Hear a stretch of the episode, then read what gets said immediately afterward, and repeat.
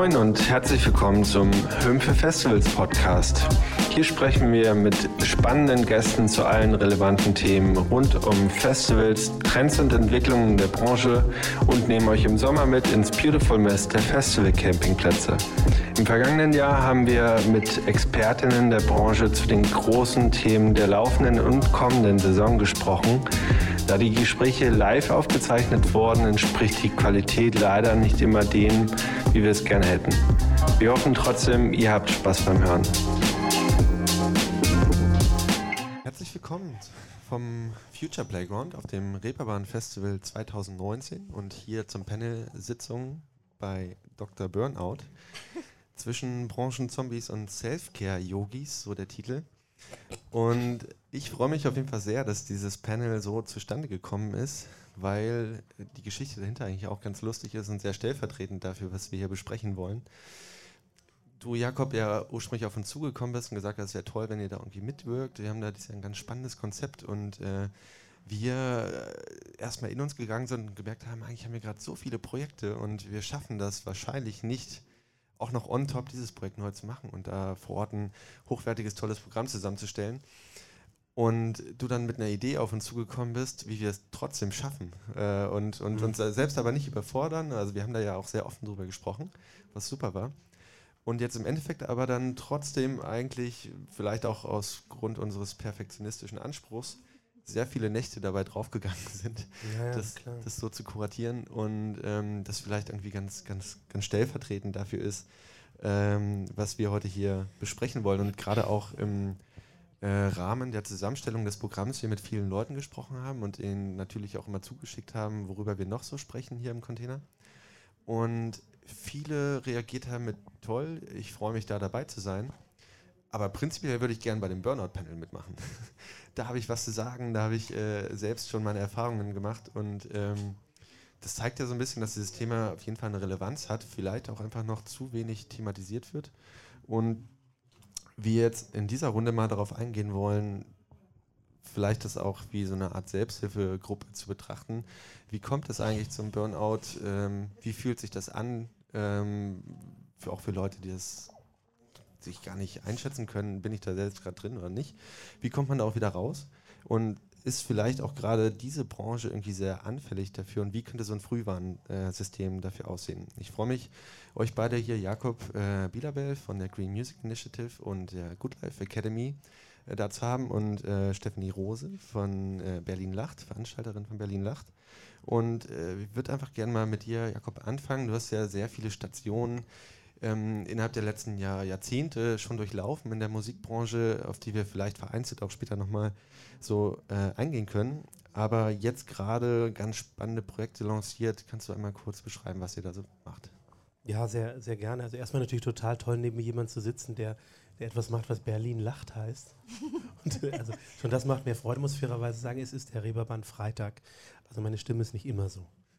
Ich gebe mir, ich reiß mich total zusammen. Ich hoffe, ihr könnt mich halbwegs verstehen. Ähm, also, was du angesprochen hast, auf der einen Seite Green Music Initiative, europaweites Innovationsforschungsnetzwerk für Musikindustrie im Allgemeinen, Festivals im Speziellen. Und in der Vergangenheit haben wir uns sehr viel auseinandergesetzt mit Energieverbrauch, Müll, Mobilität, merkten aber in den letzten Jahren, wenn wir über Nachhaltigkeit sprechen, kann das nicht nur der, der ökologische Teil sein, sondern an uns herangetragen wurde aus unserem Netzwerk von Festivals oft Fragen, die erstmal so ein bisschen so halb genau gestellt wurden, so ja, irgendwas passiert hier, wir haben das Gefühl, äh, wir kümmern uns wahnsinnig viel um den Planeten und um die Umwelt und um die Tiere und die Eisbären und was da noch alles ist, aber um uns irgendwie gar nicht. Und das begann so als so ein bisschen so äh, Bier-Rotwein-Gespräche, wo man sich so in die Augen schaut und ähm, keiner hatte so richtig Lust, wirklich damit rauszukommen. Es wurde aber immer mehr so dass wir vor hm, knapp drei Jahren angefangen haben, uns zu überlegen, wie kann man als Initiative darauf reagieren, wenn aus einem Sektor, den wir ja irgendwie vertreten oder mit denen wir einfach eine Arbeitsbeziehung haben, immer mehr Fragen kommen, die von sag mal, real interessiert bis zu flehend sind, also bis zu flehend. Ähm, kümmert euch drum, findet doch mal raus, wie, wie, wie gehen wir um mit Herausforderungen in der geistigen Gesundheit, wie gehen wir um mit Depressionen. So, und das war, lag uns immer so ein bisschen im, im, im Aufgabenheft drin und wir wussten nie so ganz genau, wie sollen wir uns da rangehen. Und dann kam eine enorme Beschleunigung rein durch einfach ein paar sehr, sehr schreckliche Selbstmorde, die man mitbekommen hat. Ähm, Avicii, der letzte, äh, Case Flint von Prodigy. Ähm, und je mehr wir mit Menschen sprachen, sagten, na gut, jetzt hat man mal ein Gesicht dazu, aber die Realität, ich kenne 25 Leute, wo das ähnlich passiert ist. Und auf einmal wurde dieses zwischen zwei Weinen-Thema ein ganz, ganz, ganz reales. Daraus ist entstanden die Aktivität der Good Life Academy, die jetzt eben der Versuch ist, von der Green Music Initiative eine Plattform zu machen, ein Netzwerk zu machen, in dem wir uns austauschen, in dem wir Maßnahmen entwickeln mit wissenschaftlichen Instituten, mit Krankenhäusern, mit Therapeuten, mit Coaches, ähm, die einfach Akteuren der Branche, aber auch dem Publikum helfen, wenn sich dir die Frage stellt, was ist eigentlich los in meinem Kopf gerade? Steffi, du kommst gerade eigentlich frisch aus einer Festivalproduktion. Jetzt muss man sagen, nicht unbedingt die übliche Wochenendproduktion, wie man das unter Festivalveranstalterinnen äh, vielleicht kennt, sondern äh, ja quasi eine Dauerproduktion. Ihr habt eigentlich von Juni bis September durchgezogen und gerade gesagt, ihr habt in dieser ganzen Zeit acht Tage, wo kein Programm stattfindet. Jetzt hast du selbst gesagt, das sind eigentlich aber trotzdem Ab- und Aufbautage wiederum. Und jeden Tag von 11 bis 24 Uhr Programm. Das ist ja eigentlich purer Wahnsinn. Erzähl mal kurz, was Berlin Lacht macht und welche Rolle du dabei hast. Genau, also Berlin Nacht ist ein Straßentheaterfestival. Wir haben auch manchmal Musik dabei, aber es ist vorrangig ein Theaterfestival, was Leute zum Lachen bringt. Deshalb dieser Name. Es ist viel, also Zirkus, Artistik, Clownerie, Zauberei, aber alles auf einem relativ guten Niveau.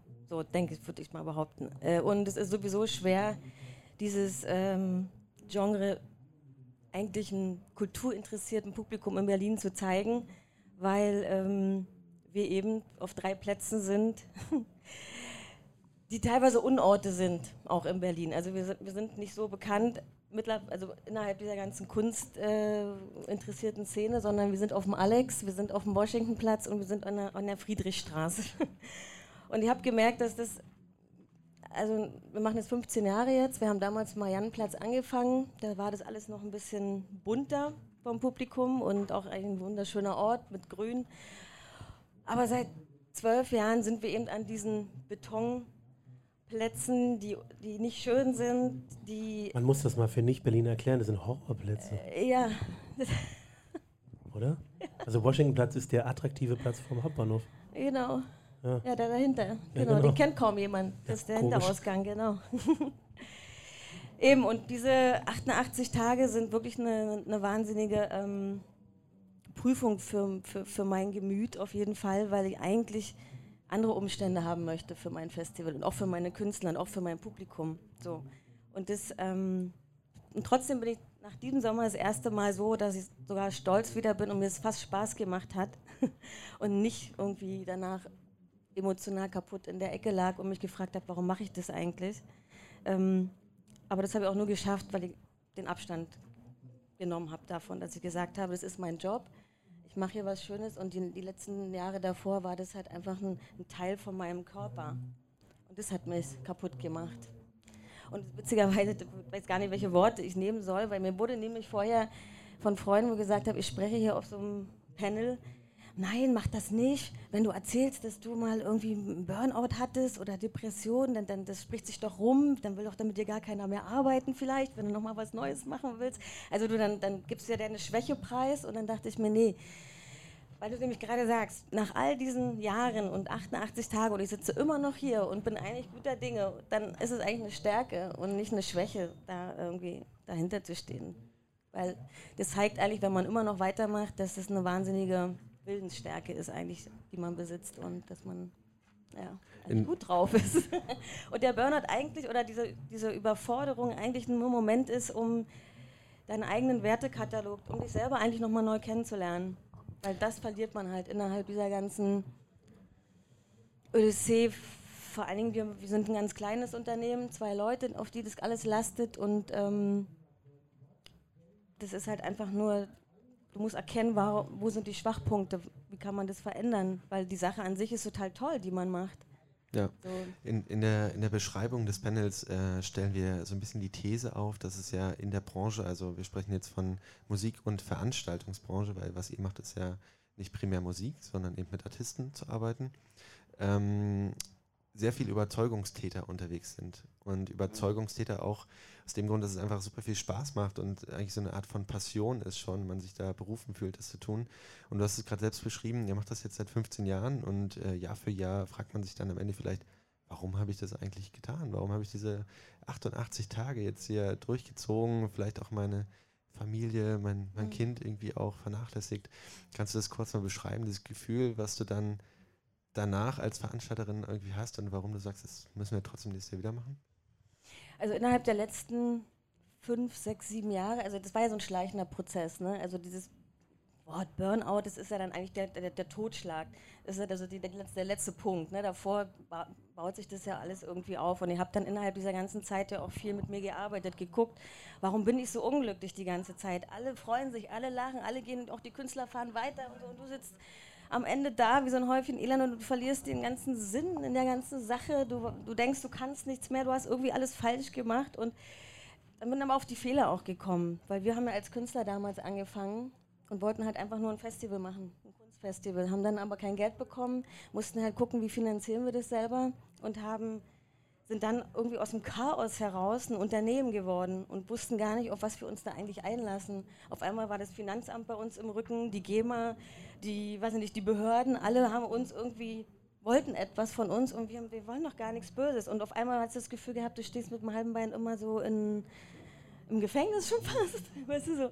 Und dann ähm, habe ich das erkannt, dass es ein eigentlich ist es nur der Punkt, dass wir zu viel leisten. Also es, wir, sind, wir sind zu wenig Leute für zu viel Arbeit. Das ist es eigentlich nur. Und das muss man verändern. Aber das ist dann teilweise auch fast schon zu spät dann. Aber was an deinem Job bringt dich dazu, das dann immer wieder zu tun? Obwohl das war.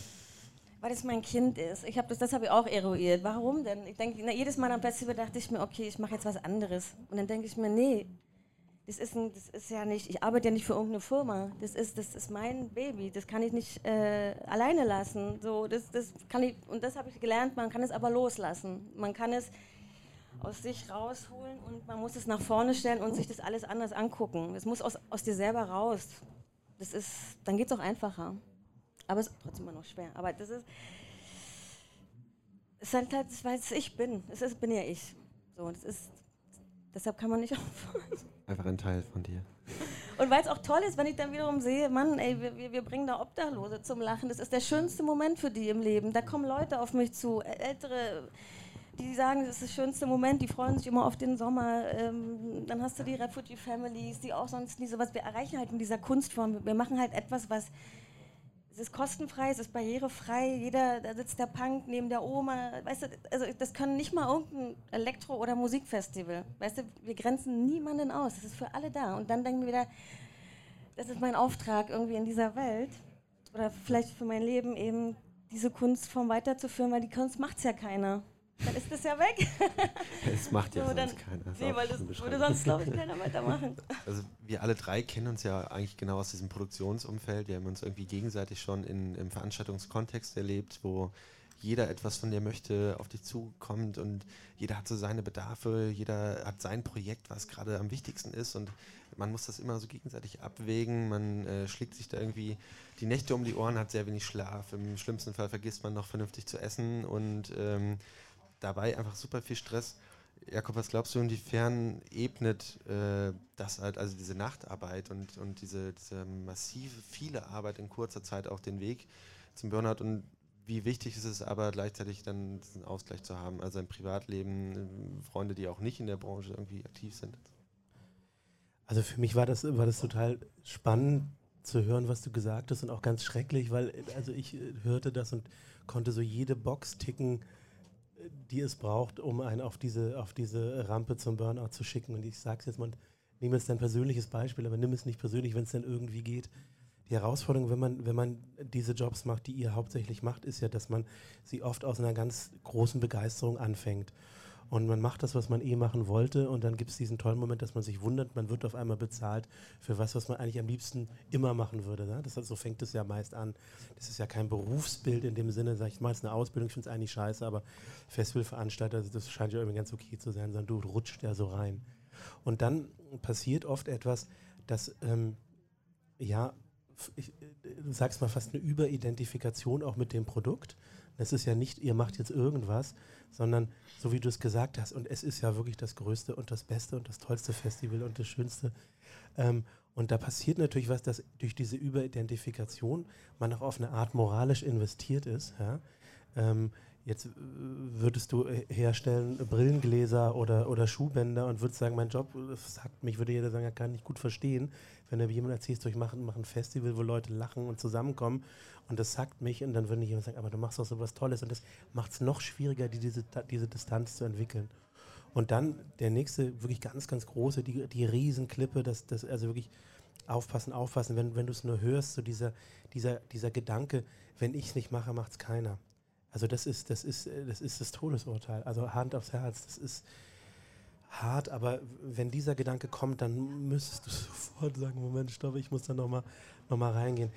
Und jetzt kommt, und das ist dann der dritte brutale Teil auf dem, auf dem Weg zum Burnout, ist, man, man hat etwas angefangen, was eigentlich ein Hobby war, man wurde dafür bezahlt, fand das wunderbar toll über Jahre oder Jahrzehnte. Jetzt merkt man was ganz Normales ich werde älter, es ändert sich ein bisschen bei mir, aber hat vielleicht so ein tolles Produkt und alle anderen lieben dich auch dafür und sagen, du machst aber schon wieder das schöne, lustige Festival, oder? Wo alle so schön zusammenkommen, muss mir schon versprechen. Das war doch so schön. Und du bist halt moralisch investiert. Du kannst nicht sagen, ja, es war ein Job, ich habe dieses Jahr aber keinen Bock mehr, sondern irgendwie musst du das dann doch machen. Und jetzt kommt die letzte Phase und das ist das Brutale. Ähm, du merkst dann vielleicht, und das, dann wird es dramatisch, dass es vielleicht auch gar nicht mehr so gut funktioniert dass es gar nicht mehr so erfolgreich ist. Und dann ist was ganz Tückisches, weil du hast ja mehrere, fünf, zehn Jahre den Leuten erzählt, ich habe den Traumjob auf dem Planeten, die sehen dich auf Fotos äh, mit den größten Stars, den lustigsten Menschen auf den tollsten Bühnen und wunderbar. Und jetzt gibt es einen Teil von dir, der sagt, boah, das ist es gar nicht. Und das ist dann nochmal extra schwer. Also einen Scheißjob kann man ja irgendwie mit Pauken und Trompeten hinter sich lassen.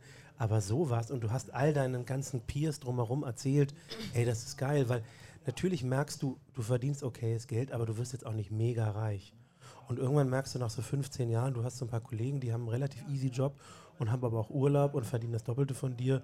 Und wenn sie Bock haben, machen sie mal im Sommer auf dem Festival mit. Müssen sie aber auch nicht. Und das ist dann der tückische Moment. Du, du bist investiert in etwas, kommst nicht raus, denkst, es macht keiner. Wow. Nee, ich glaube auch der bei uns mit unserer, mit unserer Entwicklung war halt auch der große Fehler oder wir haben den Punkt verpasst, Leute mit reinzuholen, weil es lag ja, also weil wir, das ist halt, wir sind umsonst und draußen, wir kriegen kein Geld von, von, der, von der Stadt oder vom, von, vom Bund ähm, und wir sind abhängig von, vom Wetter. Wir, wir, ne, die einzige Möglichkeit, die wir haben, sind Standvermietungen oder dann irgendwann selber Gastronomen werden und die Bierwägen übernehmen, wo man eh schon in einen Bereich kommt, wo du sagst, das wollen wir eigentlich gar nicht. Oh Gott, jetzt haben wir mit so Händlern zu tun also so, und dann kommt auch noch dazu, dass wir dann durch diese Mehrarbeit auch unsere eigene Kunst vernachlässigt haben. Dann kommt dieser Konflikt noch. Wir haben dann parallel noch unsere anderen Projekte gemacht oder ich bin dann noch auf andere Festivals gefahren und habe dann da noch irgendwelche Bühnen bespielt und also so dann, dann versucht man diesen Bereich ja auch noch abzudecken bei sich, dass man ja auch noch selber künstlerisch irgendwie tätig sein will und dann Kinder hast du auch noch. Ja, die kommen dann, die kamen dann auch noch dazu. genau und dann ist dieser Punkt. Ähm, dann versucht man es, weil wir halt Angst haben, Geld auszugeben, weil wir wissen nicht, was reinkommt in, über, über den Sommer. Und das ist halt auch unser Problem. Und dann hast du Angst, das irgendwie ab, also Leute anzustellen oder auch, wir haben natürlich dann vor Ort ja logischerweise auch Helfer, die wir dann auch bezahlen. Und früher viel mit Volontäre gearbeitet, was auch ja viele machen. Und dann merkst du eigentlich, du hast gar nicht die Kapazität, die, die anzuleiten. Da, das war nämlich auch der springende Punkt du schaffst, du bist dann schon so müde, dass du eigentlich Arbeit gar nicht mehr abgeben kannst, weil du es nicht mehr schaffst zu erklären, dein Chaos, in dem die sich zurechtfinden sollen. Also das, dann, dann bist du im Teufelskreis. Und mhm. den haben wir halt sehr lange, und ich glaube, es machen halt auch viele, auch kleine, also gerade Projekte, die halt nicht so finanziell irgendwie sicher sind, dass man immer sagt, ach, dann mache ich es schnell selber, dann und ich kann es ja eh am besten. Mhm. Das man, auch keiner. man arbeitet halt so krass, man ist so ein Tier und, das, und dann denkt man, das müssen doch die anderen auch so machen können. Das macht, frustriert einen dann auch, weil alle Leute arbeiten nicht so hart wie du, logischerweise, weil das ist ja nicht Aber darf ich Ding. was sagen? Schön blöd, oder? Ja. ja, genau, ist ja auch voll blöd. Da habe ich auch alles erkannt jetzt, wie blöd das alles war. Oder also ganz viele, ganz viele innere Konflikte zum einen, die dann stehen. Das war ganz schön, wie du die verschiedenen Ebenen gerade beschrieben hast, wie man da so, so reinrutscht und über Jahre ja. irgendwie in der, in, im Veranstaltertum sich da vielleicht auch in, in was verstrickt, wo man einfach ganz schwer wieder rauskommt und eben den Moment vielleicht auch zu verpassen, wo man sagt, ey, ich brauche jetzt hier auch Unterstützung und ich schaffe das alles allein nicht mehr. Und wie du sagst, sonst macht es ja keiner. Ähm, da baut sich dann vielleicht oder manifestiert sich auch irgendwie so ein, so ein Konstrukt, ein Gedankenkonstrukt, auf dem man schnell wieder rauskommt.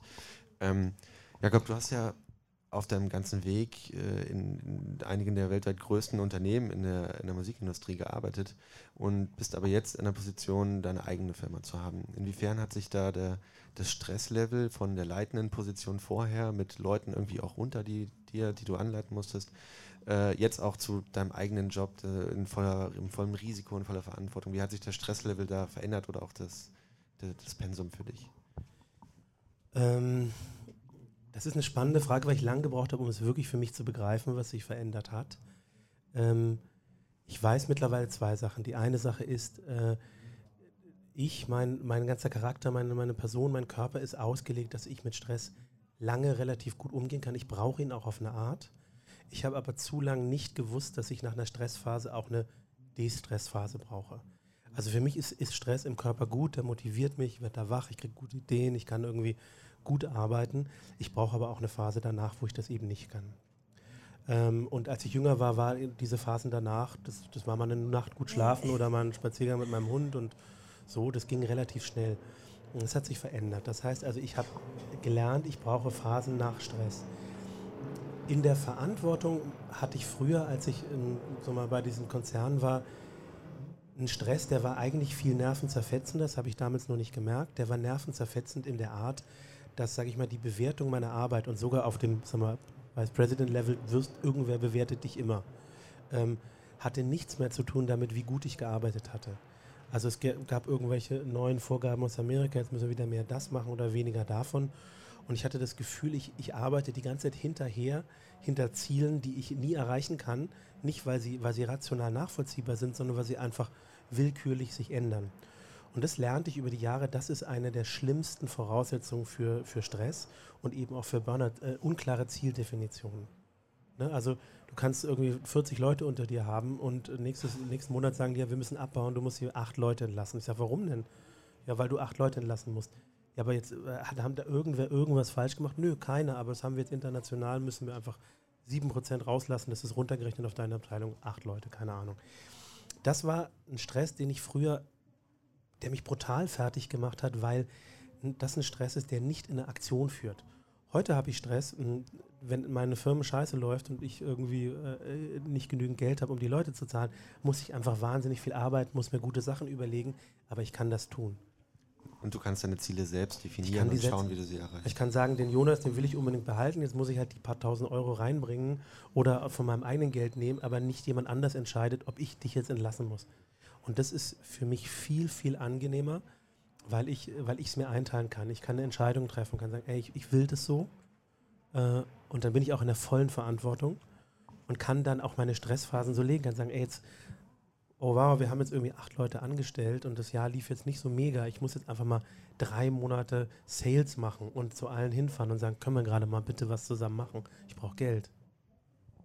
Nee, ja. Nee, das ist genau der springende Punkt, weil Stress war für mich auch immer, ich bin eigentlich auch jemand, ich brauche den auch, der motiviert mich total, dieser positive Stress, das ist ein geiles Adrenalin und da kommen die geilsten Ideen. Also manche Leute brauchen ja das nicht, aber manchmal unter Druck kann man halt die besten Sachen kreieren.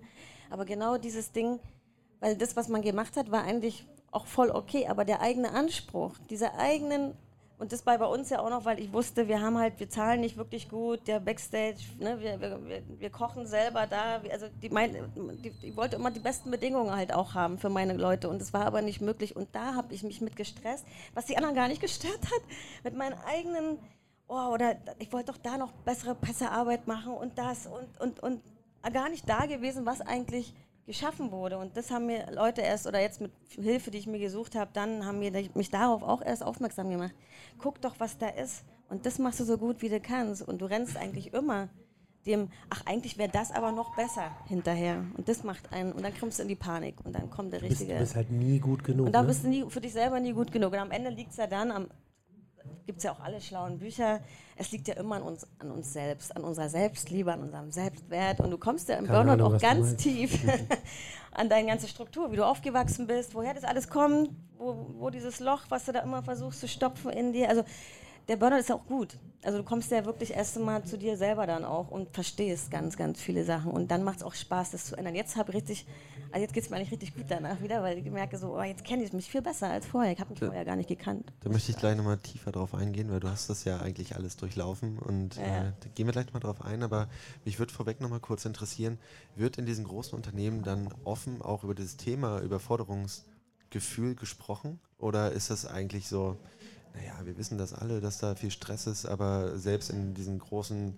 äh, Unternehmen mit zigtausend Angestellten ist es, wird das nicht offen thematisiert und thematisierst du es jetzt in deiner eigenen Firma mit deinen Angestellten? Also die, die ehrliche Antwort auf die zweite Frage ist, wir probieren das, aber der Schuster hat nicht immer die besten Schuhe an. Also ich merke, dass ich viele Dinge weiß und dennoch blind bin dafür. Also ich habe in der Tat auch in meiner Firma zweieinhalb Kollegen gehabt, die, die einen Burnout hatten, mit denen ich eng gearbeitet hatte, wo ich im Rückblick sagen kann, ja stimmt, das war doch alles total klar. Äh, während drin habe ich das nicht wahrgenommen. Also es ist eine ganz ehrliche Antwort. Ich wünschte, ich könnte das anders sagen. Ähm, in den großen Firmen ist das so lange kein Thema und zwar gar kein Thema, bis du wirklich einen diagnostizierten Burnout hast und deine Arbeitskraft der Firma nicht mehr zur Verfügung stehen kannst. Wenn du jetzt mal so hingehst zur HR und sagst, ah, ich fühle mich irgendwie gerade nicht so mega toll und willst es ja auch nicht sofort in, in irgendwelche Krankenakten eingetragen haben, sehe ich immer noch bei diesen Firmen eine große Hilflosigkeit. Ne? Es gibt jetzt so eine, so eine neue Bewegung, die sagt, also so, so New Work-Bewegung, du sollst deine Arbeit wieder lieben, was ich noch gefährlicher finde. Ne? Also nach dem, was ich davor gesagt habe, jetzt verlieb dich noch in deine Arbeit, bloß nicht. Teufel sollst du tun. Kümmere dich um dein Privatleben, deine Freundin, deine Tiere oder was auch immer, aber verlieb dich bloß nicht in deine Arbeit. Ähm, und jetzt, also das ist so ein bisschen die, die Antwort der, der HR-Abteilung. Mal so ein bisschen Mindfulness, dann gibt es ein bisschen Yoga, mal einen Apfel in der Kantine und äh, ich weiß nicht, Massagen oder so. Aber es ist eigentlich Quatsch, weil ich wehre mich auch dagegen, sag mal, diese, diese, diese Herausforderung, die zu einer Krankheit werden kann, so zu privatisieren, also die Verantwortung nur auf den Einzelnen zu legen, weil dann verwechseln wir Symptom mit Ursache. Ja, also äh, praktisch das Symptom äh, ist eine Überforderung und die Ursache gilt es zu adressieren und nicht zu sagen, wie helfen wir dir, da, dass du mit der Überforderung besser klarkommst, dass du eben ein bisschen entspannter bist. Nee, es geht wirklich um, um die Ursache. Jetzt mache ich nochmal eine These auf, ähm, dass in der Musikindustrie nach wie vor ja einfach äh, der Anteil an Männern äh, sehr hoch ist. Vielleicht äh, sogar von einer männerdominierten Branche nach wie vor gesprochen werden kann. Wir sind da alle dran, da hatten wir ja auch gestern äh, spannende Gespräche zu, wie das zu ändern ist. Aber Status quo ist nach wie vor so. Und liegt es vielleicht auch da so ein, so ein ähm, Punkt drin, dass man eigentlich unter Männern sich Schwäche nicht eingesteht und äh, deshalb vielleicht auch untereinander sagt, nee, ich schaffe das alles, egal wie viel da jetzt auf, auf mich zukommt. Ist das irgendwie vielleicht auch so, ein, so eine Krankheit der, der Musikindustrie deshalb? Ich, Du, kannst als Mann gerne mal deine als Betroffener.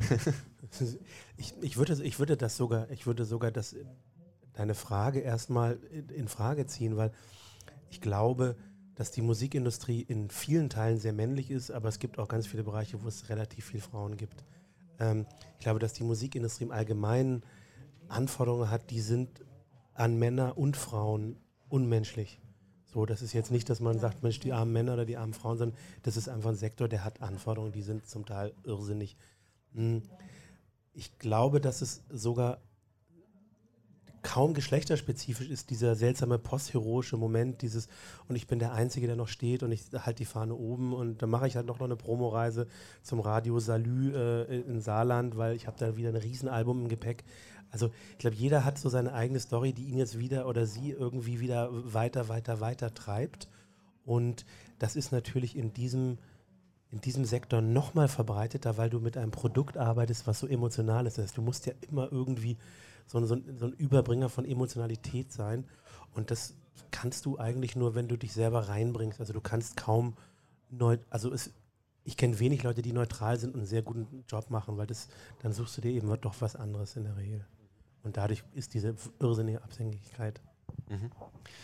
Steffi, du hast ja vorhin schon beschrieben, dass du diesen Prozess Burnout äh, durchlaufen hast, dass du äh, dir das jetzt auch um, sozusagen, also nicht nur offen eingestehst, sondern mit Leuten auch ganz aktiv darüber sprichst.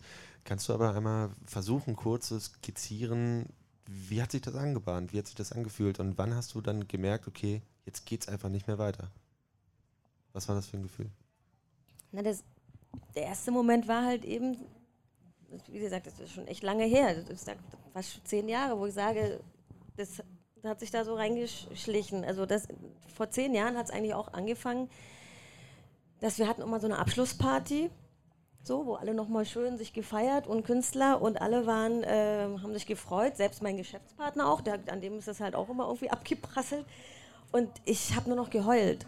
Und ich fand das ganz schlimm. Also, wo ich gemerkt habe, okay, mein ganzes System ist irgendwie überfordert. War jetzt nicht so, und das war aber eher so ein, so ein, also wirklich schmerzhaft schon. Also es war jetzt nicht so, oh, ich bin total kaputt und, sondern irgendwas wusste ich, da stimmt irgendwas nicht. Irgendwas läuft hier falsch und das habe ich aber dann immer wieder ignoriert.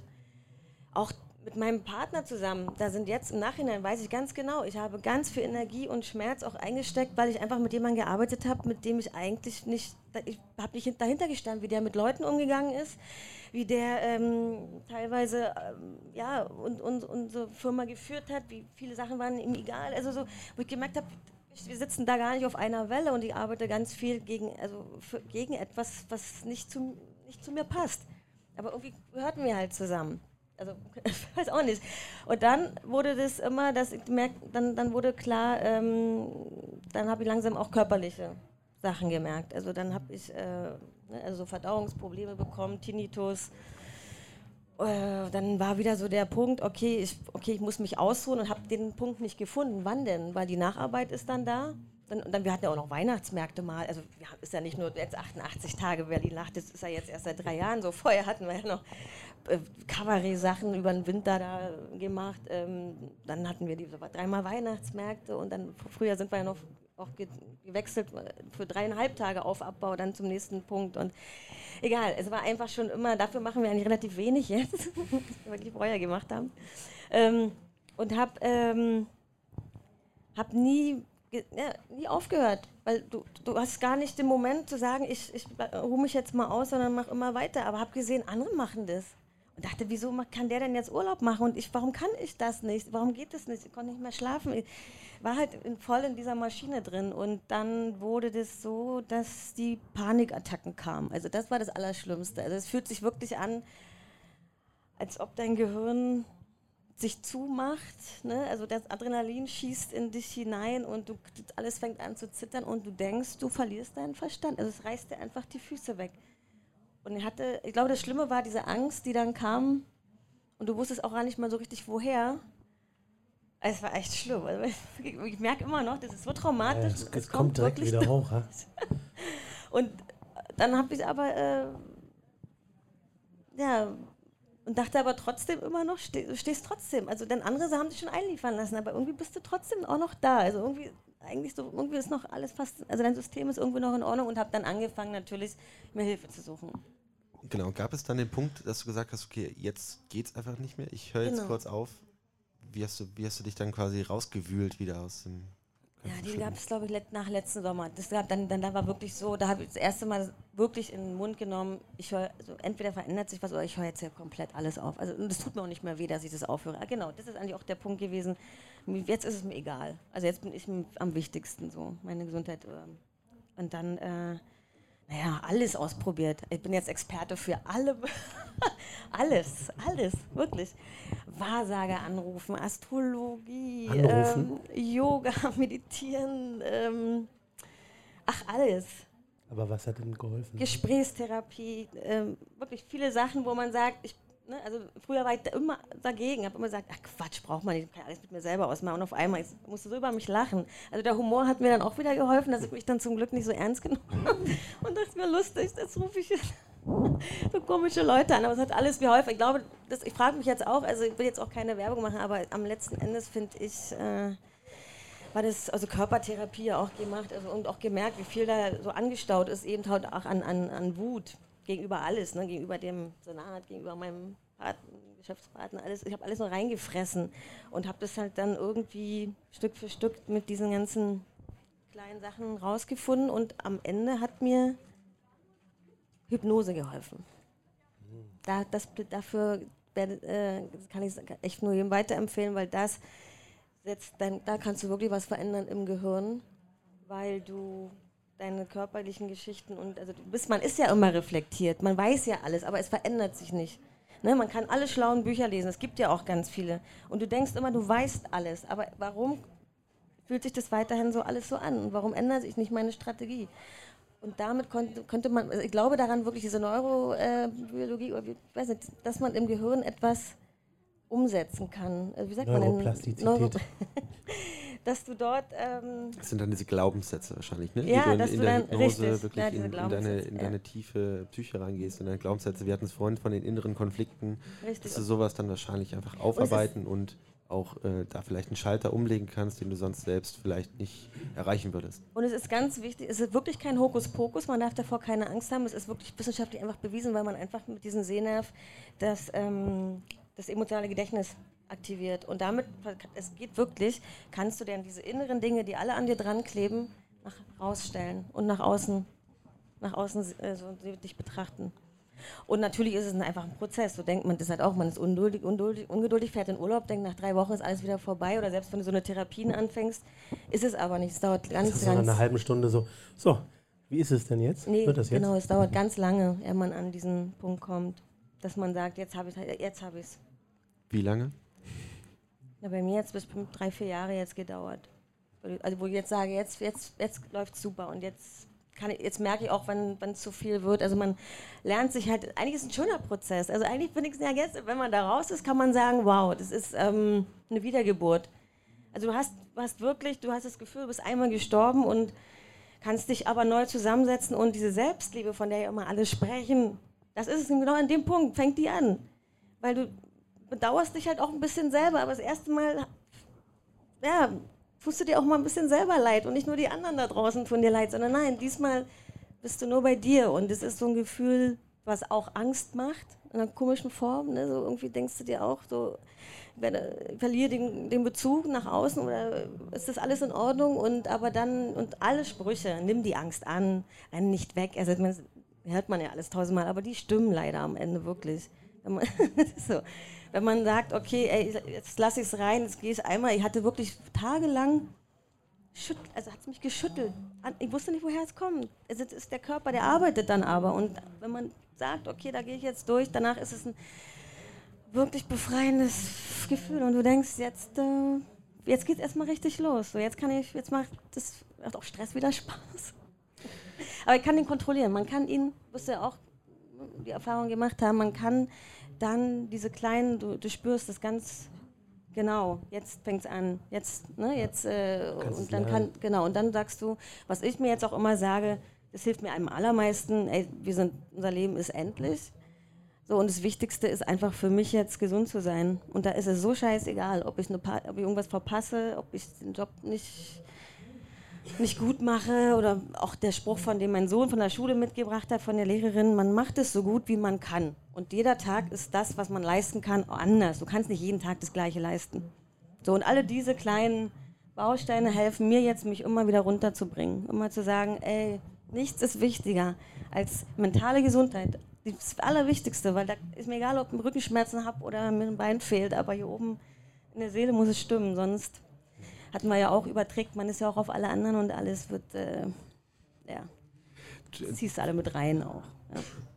Du hast ja eigentlich jetzt verschiedene Phasen fast schon von diesem Burnout beschrieben, hin von am Anfang eigentlich so ein Überforderungsgefühl und auch so Fragen, die man sich stellt, vielleicht so ein Zweifel, der beginnt, hin zu einem wirklich einer krassen Ebene, was einfach dann körperlich wird, wie du sagst, Schüttelattacken ähm, hin zu willst einfach kann deine Beine machen nicht mehr mit oder sonst was wo muss da eigentlich so ein Frühwarnsystem einsetzen? Wo, wo, fängt man an? Wo, wo muss man wirklich sagen, ähm, ich muss jetzt hier was machen, ich muss da irgendwie was ändern? Was, was würdest du sagen, Jakob, wo, wo sollte man spätestens einsteigen oder am besten einsteigen? Das ist, das ist eine ganz schwierige Frage, weil es gibt eigentlich nur eine brutale Antwort darauf. Und die ist folgendermaßen, du, also alle, die durchgekommen sind, sind wahnsinnig froh, weil, weil sie es beschreiben als, wow, jetzt kann ich endlich wieder leben, jetzt kann ich wieder atmen, jetzt kann ich wieder denken, jetzt kann ich wieder ich selber sein. Aber es kommen nicht alle durch. Und es gibt auch keinen Weg drumherum. Es gibt nicht so, wenn es kommt, kann man noch mal so, so einen kleinen Nebenweg geben. Ähm, das heißt, die Beobachtung, die ich für mich gemacht habe, ich glaube mittlerweile, dass das, was wir als Burnout bezeichnen, ist, ist das Ende einer langen Kette. Also alle Ärzte, mit denen ich gesprochen habe, und ich bin ein Jahr rumgefahren, habe jede Klinik mir angeschaut, habe mit denen gesprochen, wie macht ihr das? Einfach alles als Vorarbeit für die Good Life Academy. Und die sagten, ja klar, die sitzen dann hier und die kriege ich auch wieder hin, aber wären die mal in den drei Jahren davor gekommen? Und dann habe ich gefragt, naja, in drei Jahren davor muss ich ja nicht zum Arzt gehen. Und sagen, ja genau, das ist das Problem, dass wir, dass wir dann einsetzen, wenn es eine Krankheit mhm. ist, dass wir dann einsetzen, wenn wir sagen, jetzt kann ich nicht mehr arbeiten. Wenn du der Krankenkasse erzählen kannst, dass dein Arbeitgeber sagt, du kommt jetzt nicht mehr, der Bilabel, dann, dann darfst du es erst. Das heißt, eigentlich brauchen wir eine Gesellschaft, die es dir möglich macht, durch diesen Prozess durchzugehen, der leider ein ganz gesunder sogar ist. Weil es ist natürlich total sinnvoll, dass man sich mindestens einmal im Leben überlegt, was mache ich hier eigentlich? Ne, wir nennen das so ein bisschen Midlife Crisis und Männer kaufen sich einen Porsche, Frauen haben irgendwie andere Dinge, also so diesen ganzen Quatsch, den man machen kann. Aber es ist natürlich total richtig, dass man nach 15, 20 Jahren Arbeit sagt, was mache ich hier? Kann ich das noch lange machen? Will ich das noch lange machen? Gibt es das überhaupt noch in fünf Jahren? Das ist ja, ist ja ein ganz wacher, gesunder Prozess. Wenn du den Prozess natürlich nur machst, wenn du ganz fest wie in, in Beton eingemeißelt bist in, in einer Struktur, dann ist jeder, jeder leichte Impuls, der dich aus dieser Richtung rausholt, brutal. Und dann entsteht der Schmerz. Ne, also viele, viele Therapeuten, mit denen ich spreche, sagen, naja, die harteste Wahrheit, wenn die Leute zum ersten Mal zu mir kommen und die ersten Anzeichen schildern, wie Unruhe, äh, ich, äh, Sprachlosigkeit, äh, Aggressivität. Also es gibt ja viele Coping-Mechanismen. Ne? Du kannst nach vorne gehen, du wirst aggressiv, du kannst aggressiv gegen dich selber werden, du kannst traurig werden. Und die brutale Wahrheit ist, dass du dann mit diesen Menschen eigentlich sagen müsstest, schau dir dein Leben an. Ist es das Leben, was du leben willst? Ist es dein Leben? Ist das so, wie du sein willst oder ist es vielleicht nicht so? Und wenn es nicht das ist, wie du sein willst, dann ändere das. Wenn du die Frage aber nicht stellen kannst, dann kannst du die Uhr stellen und in drei Jahren geht das Zittern los. Ja. Also du hast ja auch beschrieben, dass dir die, diese Gespräche und, wie du sagst, die Hypnose, aber vor allem auch die Gespräche sehr geholfen haben. Ist das eigentlich diese präventive Maßnahme, dass man entlang des Weges die ganze Zeit auch aktiv diese Gespräche sucht, sich selbst immer wieder hinterfragt, diese inneren Konflikte nicht nur mit sich selbst austrägt, sondern eben auch mit anderen Veranstalterinnen äh, äh, einfach bespricht, wie fühlt sich das für dich an? Ist das eigentlich so eine präventive Maßnahme, dass man einfach wirklich dauerhaft aktiv darüber spricht mit anderen Leuten?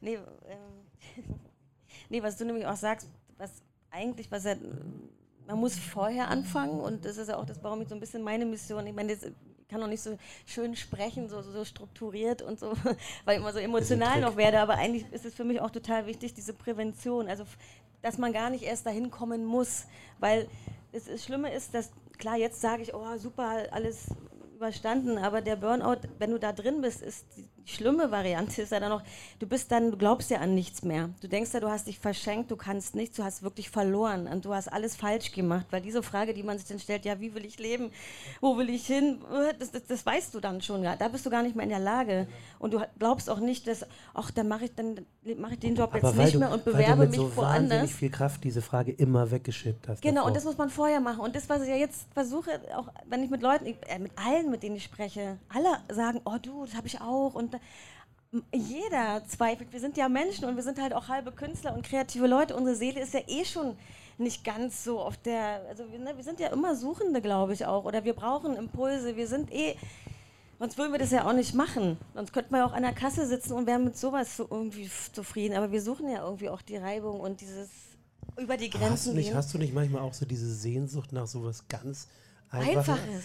Einfach, ich denke ja. manchmal so, oh, warum, warum, warum muss ich mich denn immer so verrückt machen? Nee, das, was, immer was nicht muss ich mich so verrückt machen. Mein Plan C sieht äh, Hundezüchter vor, weil ich einfach auch. das, ich stelle mir jetzt nicht einfach vor, aber du hast dann so diesen Hund, auf den kannst du dich fokussieren, nee. mit dem kannst du zusammenarbeiten und der ist immer für dich da. Oder, ja, sowas, oder, also man lacht da ja so ein bisschen drüber, aber es ist auch so, Was mit Doch. Pflanzen? Na, mit Pflanzen, Blumenzüchter, ja. Förster. Toll, oder? Du weißt jeden Morgen, was du zu tun hast. Du weißt jeden Abend, was du gemacht Weil, hast. Ich glaube nämlich auch, das ist Super. die Struktur, die uns eigentlich, die fehlende Struktur, die auch Menschen immer wieder so schwimmen lässt oder die uns in so einer Form, also ich glaube, selbst mit Kindern hast du zwar irgendwie eine, eine Teilstruktur, aber dann zieht dich das halt, bist du auch immer in einem Konflikt, weil das dann auch nicht zusammenpasst manchmal. Und da habe ich mich auch oft aufgerieben, bin ich jetzt die gute Mutter oder nicht, weil die auch gemerkt haben, ich bin eigentlich mit meinem Kopf immer ganz woanders. Also Berlin-Nacht war immer, eigentlich immer Priorität. Also ich habe es jetzt nicht vernachlässigt, aber es war immer in meinem Kopf die ganze Zeit und wusste auch, ihr macht euer Ding dann eh schon so. Aber das Ding ist, jetzt im Nachhinein, und ich glaube, diese, dieses eben, wenn man so etwas spürt, ich muss was klären mit diesem Mitarbeiter, muss ich jetzt was, sowas ganz Einfaches. Ich mag nicht, ne, also Deutschland hat die einen auch, die, die rauchen die ganze Zeit, obwohl so viel Arbeit da rumliegt. Ne? Und die sehen das nicht, die sehen nicht, was ich sehe. Und ich sage, jetzt fresse ich das nicht in mich rein. Ich sage, kommt an den Tisch, ich will mit euch reden und ganz sachlich, positiv, konstruktiv reden, was können wir jetzt hier anders machen, damit wir unser Vertrauensgefühl irgendwie wieder aufbauen können. Ich glaube, dass man einfach so, wie man merkt, es stört mich was, muss man sich das angucken und gucken, woher kommt das und wie kann ich das ändern. Und auch nicht die Angst, vor allem, wir haben ja immer alle Angst, dass wir dann ja, irgendwie was verpassen, nicht mehr dabei zu sein im Team oder ne, wo man so eine Auszeit sich mal nimmt oder nicht mehr geliebt zu werden. Ja, oder was viele Festivals aber auch machen oder was ich falsch gemacht habe, auch immer so diese Teaser-Nummer.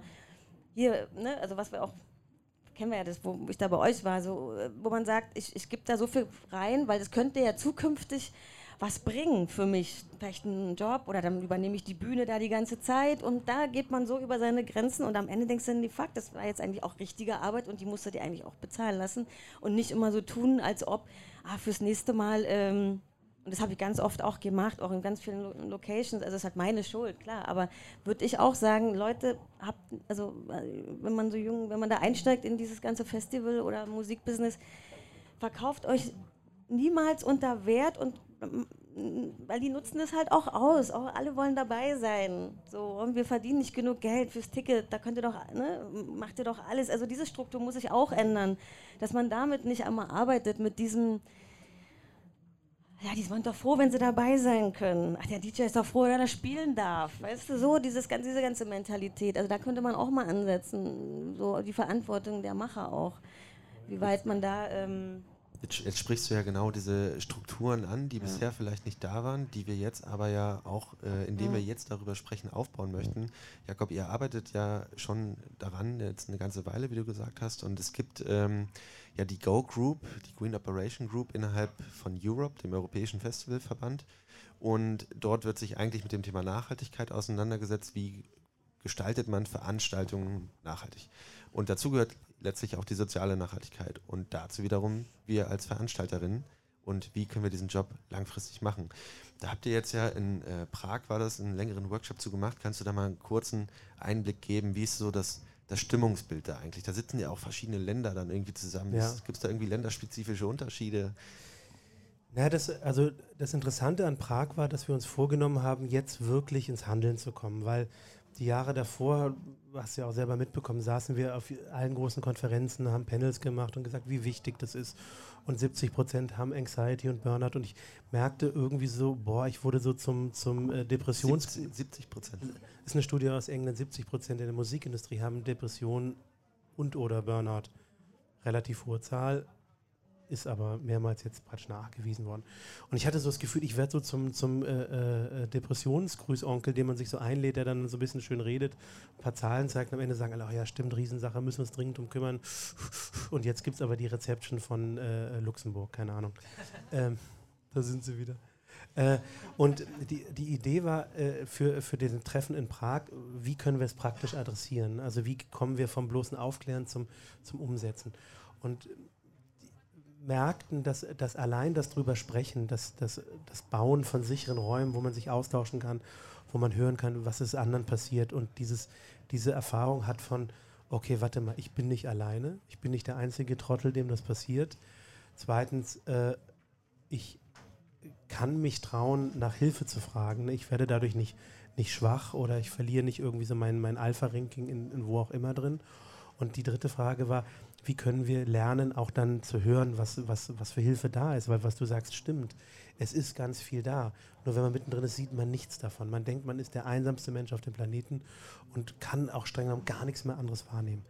In Prag haben wir diese, diese Gruppe gegründet, die jetzt Night Helps heißt, die sich so darstellt, dass wir in ganz Europa Treffen haben, wo Menschen miteinander sprechen, ihre Geschichte erzählen, Geschichten von anderen hören, lernen, wie es ist, sich auch furchtbare Geschichten anzuhören, ohne gleich in, in Tucci Tucci und das wird schon, also so dieses, dieses Übergriffige ins andere reingehen, sondern einfach mal hören, was da ist, um dann zu merken, was, was, was relativiert dein Teil oder wo resoniert es mit dir. Das sind also so Treffen, die finden mittlerweile 15 Städten in ganz Europa statt, werden geleitet nicht von Therapeuten, nicht von Ärzten, nicht von Coaches, sind einfach Menschen wie dir, Menschen wie dir, Menschen wie mir. Da kommen manchmal fünf Leute, manchmal 20 Leute. Und darum geht es. Wir wollen eine strukturelle Antwort schaffen von dem Sektor. Das ist das, was die Leute selber machen.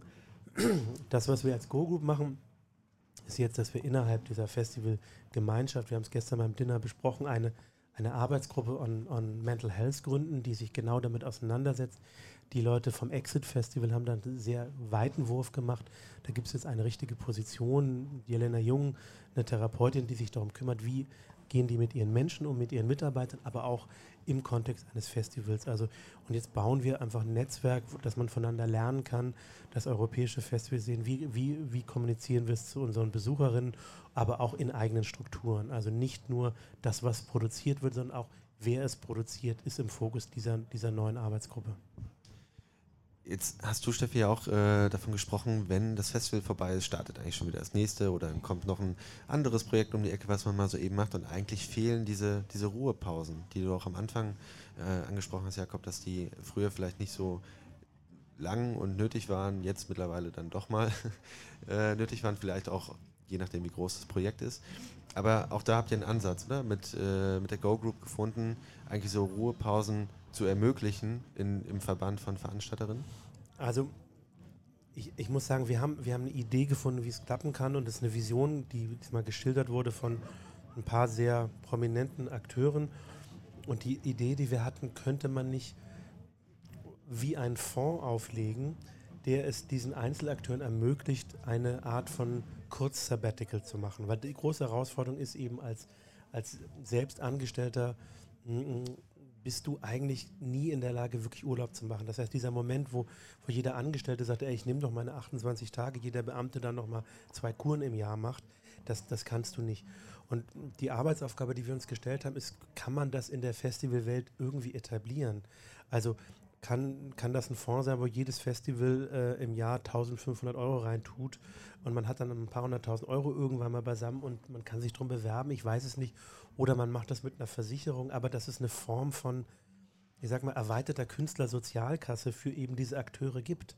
Weil es gibt keine Gewerkschaft, die sich darum kümmert, es gibt keine Personalabteilung, die sich kümmert, sondern du wirst angestellt für sechs Wochen Festivalproduktion und wenn du halt 48 Stunden am Stück arbeitest, dann ist es auch okay. Da sagt keiner, Jonas, echt, jetzt geh doch mal schlafen. Nee, mach deinen Job, verdammt nochmal, du wirst bezahlt, tschüss. Also können wir etwas schaffen, was die Menschen schützt? Ist es eine Gewerkschaft, ist es ein Fonds, müssen wir es mit einer Versicherung machen? Aber das sind die Fragen, die wir jetzt gerade beginnen zu adressieren. Mhm.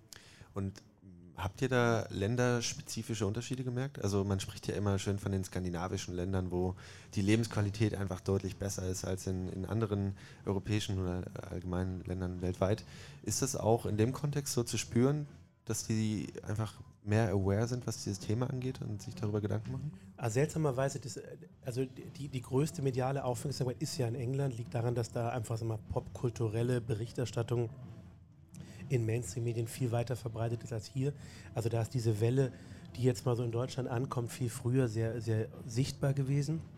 Ähm, da gibt es auch von vielen Versicherungen richtig Angebote. Es gibt sozusagen Initiativen, die finanziert werden, auch von der öffentlichen Hand, die sich damit auseinandersetzen. Das ist Großbritannien, eine gewisse Zeit damit also noch in Europa. Sonst die skandinavischen Länder, und das ist erstaunlich, haben äh, eine, eine ich sage mal, eine, eine transparentere Auseinandersetzung mit dieser Herausforderung gehabt, weil es ist für sie länger einfach schon wirklich ein Thema. Ne? Also klingt jetzt ein bisschen blöde, aber alle Länder, wo es einfach lange keine Sonne gibt, da bist du einfach schneller mal ein bisschen komisch drauf. Das heißt, die haben dann Umgang mit gefunden. Eher als wir. Und bei uns ist es so ein bisschen noch so, wir, wir deutschen Protestanten müssen uns noch so ein bisschen von unserem, ich bin der Letzte, der hier steht und wenn alle schon irgendwie nach Hause gehen, dann mache ich das noch eben gerade mal fertig. Also das ist ein sehr deutsches Ding. Ne? Das, das, das legen wir so langsam ab. Ich würde mich an der Stelle einmal bedanken für den äh, tollen und offenen Austausch. Mir hat auf jeden Fall auch damals schon, als wir das erste Mal äh, uns ausgetauscht haben, Steffi, das sehr geholfen, mir, also deine Geschichte und wie du das geschildert hast, wie sich das angefühlt hat, mir einfach anzuhören und zu merken, da gab es schon bei mir auch ganz viele Momente, die irgendwie ähnlich waren, die jetzt vielleicht nicht diese in Intensität hatten, aber einfach dieses Gefühl, ah, spannend, eigentlich habe ich das auch schon mal durchlebt das hat mir sehr geholfen. Insofern vielen lieben Dank auf jeden Fall für den offenen Austausch an der Stelle. Ich würde jetzt noch fragen wollen, wie kann man denn diesen Night Helps Gruppen beiwohnen? Wo findet man die? Ich, also jetzt, wo wir gerade hier so sitzen, ne, also eigentlich ist es, es ist ja schon so eine Gruppe. Ne? Also wir haben es nie so genannt, aber wir machen ja genau das jetzt gerade. Ich würde wahnsinnig gerne mit euch, also mit dir sowieso und aber auch mit euch als Höhm überlegen, wie, wie kann man das machen? Wie kann man Orte schaffen, wo Menschen sicher darüber sprechen können, sicher diese Geschichten hören, sich auch trauen, ihre Geschichten reinzugeben. Und diese Learn to Ask for Help, das ist sozusagen das Motto. Und vielleicht können wir das mit euch als, als Höhen machen. War durchaus ein Gedanke. Äh, oh. Wie gesagt, im Vorfeld gab es ja einfach heute, äh, viele Leute, die auch gesagt haben, ich hätte Lust, über dieses Thema zu sprechen und durchaus auch so ein, so ein Gefühl von, vielleicht sollten wir dieses Gespräch einfach regelmäßig führen, uns, wie du sagst, Geschichten anhören, verschiedene Geschichten anhören und auch letztlich verschiedene Lösungswege finden. Also vielleicht ist äh, äh, Hypnose nicht für jeden das Richtige, nee, genau. auch, aber trotzdem, also ich meine, ich wäre nie drauf gekommen auf, auf eine Hypnose. Insofern super spannend, dass du das einfach so erzählt hast. Ja, eben, ich wollte es also mich wollte es eigentlich gar nicht anbringen. Das ist irgendwie so rausgerutscht wieder bei der Frage. Aber eben, das, das meine ich, es gibt so viele Wege, so viele Mittel und für jeden ist es auch was anderes. Aber weil ich halt irgendwie nicht genau wusste, weil ich ja nie dachte, ich brauche sowas und war auch nie, ich habe immer Angst vor, ah, das ist mir zu esoterisch und es ist mir irgendwie Gesprächstherapie, diese Laberei, das kenne ich doch alles schon. Also das war, aber irgendwie dachte ich, okay, dann, das war auch ein bisschen so ein Entdeckergeist dann dabei. Okay, was, wie arbeiten die eigentlich alle? Da war eigentlich so eher so mein Anspruch und vielleicht auch schon so ein bisschen mit so einem Hintergedanke, dass ich das vielleicht selber auch mal irgendwie in die Richtung gehen will, eher in die Helf also in die andere Seite, in die Beraterseite, in die Helfer. Dann mach doch auch so eine, so eine, so eine Night Helps Gruppe. ja, genau. Dr. Burnout Stammtisch. Ja, aber das ist eben das Ding. Also wir, wir sind keine Experten und darum geht es. Ja, genau, das sind wir nicht. Aber ich merke halt auch, aber das meine ich, das ist so eine Zwischenstation, weil man eben selber so viel probiert hat. Alleine gestern hatte ich zwei Gespräche, auch mit Frauen, die waren so dankbar, diese Dinge zu hören. Und die waren so, auch, ich bin nicht alleine. Das ist ja schon das. Und dass man eben sagt, okay, ich habe das und das, das sind gute Adressen, denen kannst du auch vertrauen. Wenn dich das interessiert, dann kann ich dir die Nummer geben. Also einfach nur, das ist ja so, ein, so eine, ne, wie, so, wie, sagt man denn, so eine Datenbank eigentlich oder so eine weil es gibt ja mittlerweile auch super viel. Man weiß ja gar nicht, wo man anfangen soll. Das ist ja auch noch. Und, und, und, und Therapeuten, da kriegst du ja keine Termine, das ist ja auch so. Ne? Also normale Psychotherapeuten, das ist ja, kannst, kriegst du ja so schnell gar nicht. Das ist ja auch so ein Thema, wo, so, wo, wo sich keiner darum kümmert, dass wenn es ja eigentlich am schlechtesten geht, dann ist da gar keine staatliche Hilfe da. Das heißt, wenn du kein Geld hast, kannst du auch nicht zum Homöopathen oder kannst du nicht, ne, dann kostet, Hypnose kostet halt auch Geld. Das ist ja alles musst du privat finanzieren und dann bist du wieder in der Schlaufe drin. Ich habe sehr, sehr viel Geld investiert, deshalb ist mir gar nicht aufgefallen. Erst bei meinem äh, Jahresabschluss, wo ich dachte, wo ist denn das Geld hin? So, und dann ist mir krass, wie verrückt warst du, dass du aber es war halt in dem Moment egal. Aber das, dann habe ich wieder eine Krise bekommen. Ich dachte, oh Gott, das Geld ist weg. Also da kommt ein neuer kleiner Teufelskreis, der sich dann da wieder auftut. So, das ist, also man, wenn man will, kann man da ganz auch drin bleiben. Man muss dann echt auch irgendwann aufhören. Und das ist nämlich auch das Ding. Man muss auch irgendwann aufhören mit den Dingen und es auch dann wirken lassen. Also viele verlieren sich auch in der ganzen ähm, Meditation, Yoga, Therapeutenwelt und kommen gar nicht mehr auf den Boden dann. Also das habe ich leider auch schon erlebt. Also das ist auch ein, das ist auch nochmal so ein Thema. Also wann merke ich oder wann auch ein guter Therapeut sagt zum Beispiel oder sowas, jetzt ist aber auch mal genug. Jetzt lass es erstmal sitzen. Wir müssen mal unseren Moderator kurz anschauen. Hm? Ich würde sagen, wir haben ja ganz, ganz viele kleine Teufelskreise auf, äh, aufgemacht und ausgezeichnet. Ähm, ich würde mich auf jeden Fall freuen, da mit euch äh, das zu vertiefen, vielleicht äh, so eine regelmäßige Selbsthilfegruppenkreise zu machen. Äh, ich finde das super spannend. Vielen lieben Dank auf jeden Fall an der Stelle nochmal für den Austausch und dass ihr ja. dabei wart. Wir, wir enden versöhnlich. Ich glaube, die gute Nachricht ist, man kommt da durch. Ja, und danach wird alles noch viel heller. Ja, das ist ein sehr schönes Stichwort und Schlusswort. Vielen Dank. Danke, Jonas.